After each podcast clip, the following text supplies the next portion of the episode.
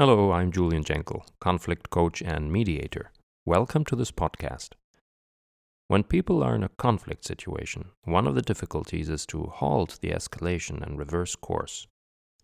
In a low intensity, early stage conflict, when the parties are still in speaking terms, a willingness to overcome the situation can lead to constructive dialogue. At some point, however, this possibility disappears and suspicion sets in. Anything the other person might say will be held against her as an attempt to manipulate and further her own interests. Trust is gone, poof, up the chimney.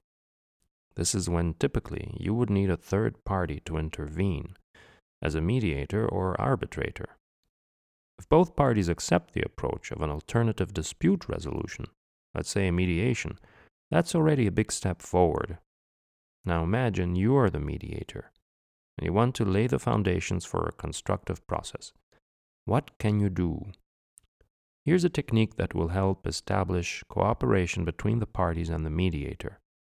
It is highly recommended when the mediator doesn't have any indications on the level of motivation from the parties to reach an amiable agreement. As is often the case, each party is convinced that the blame lies entirely on the other side. And it is therefore the other person who needs to make amends. Using this technique will help you as a mediator to provide a safe framework and establish a strong contract between you and the participants. More often than not, people in a dispute will walk into the mediation with a poker face. They will have erected a protective barrier and wait until the other party reveals their intention before volunteering anything. This predisposes parties to be in battle mode already on the defensive and expecting devious tricks from the opposition. So here's what you do. After you've explained your role, your role as the mediator, you explain that the success of the process depends in large part on the level of commitment from both parties to seek an agreement. You therefore suggest that both reflect for a moment on what they are willing to contribute right now to the discussion. In other words, you're asking the poker players for their ante before the game begins. To do this, you lay out a cloth on the table or on the floor. You then pull out a container that is full of objects. As you pull them out and position them on the cloth, you ask the parties to take a good look at them and try to see which of these objects could symbolize something that they do really well, something they would like to contribute to today's discussion. You speak to them with the following words Take your time and come closer. Look at these objects and see how one of them could represent something that you will be the guardian of today. There's no need to rush. You can observe these things and let them have their effect on you. When you've chosen one, just signal it to me. To be on the safe side, you also tell them that it's perfectly fine if they happen to select the same object as the uh, opposite party. Or if they're in a group, it might be that, you know, several people choose the same object. That's fine. When they're ready, you ask them to take turns and explain their choice. It's most important that as the mediator, you use active listening and encouragement so that the parties are able to make the most of this crucial moment. Here's an example of what happened in a group setting, a team conflict that involved several parties.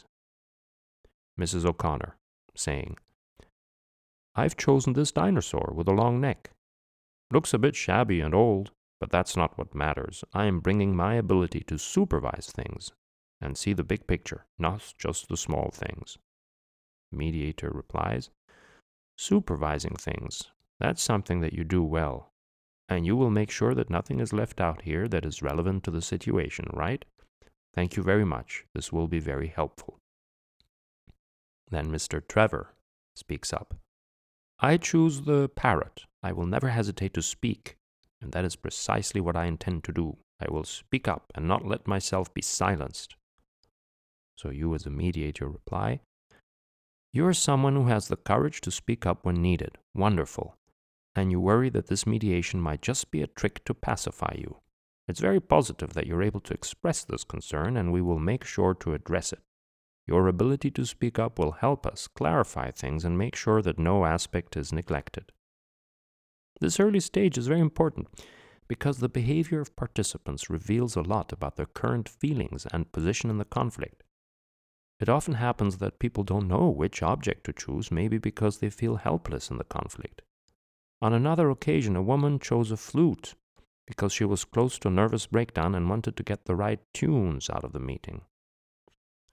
These individual commitments usually contribute to a constructive atmosphere. Everyone feels empowered to own the outcome, and a lot of the initial fear not to control what happens is in large part removed. Now you can go through the phases of the mediation statements, search for interest, creative solution finding, and possibly an agreement. As ever, I'm happy to answer questions or just to receive feedback from you if you get a chance to apply the method. That's it for today. Thank you for listening. Stay tuned for another episode.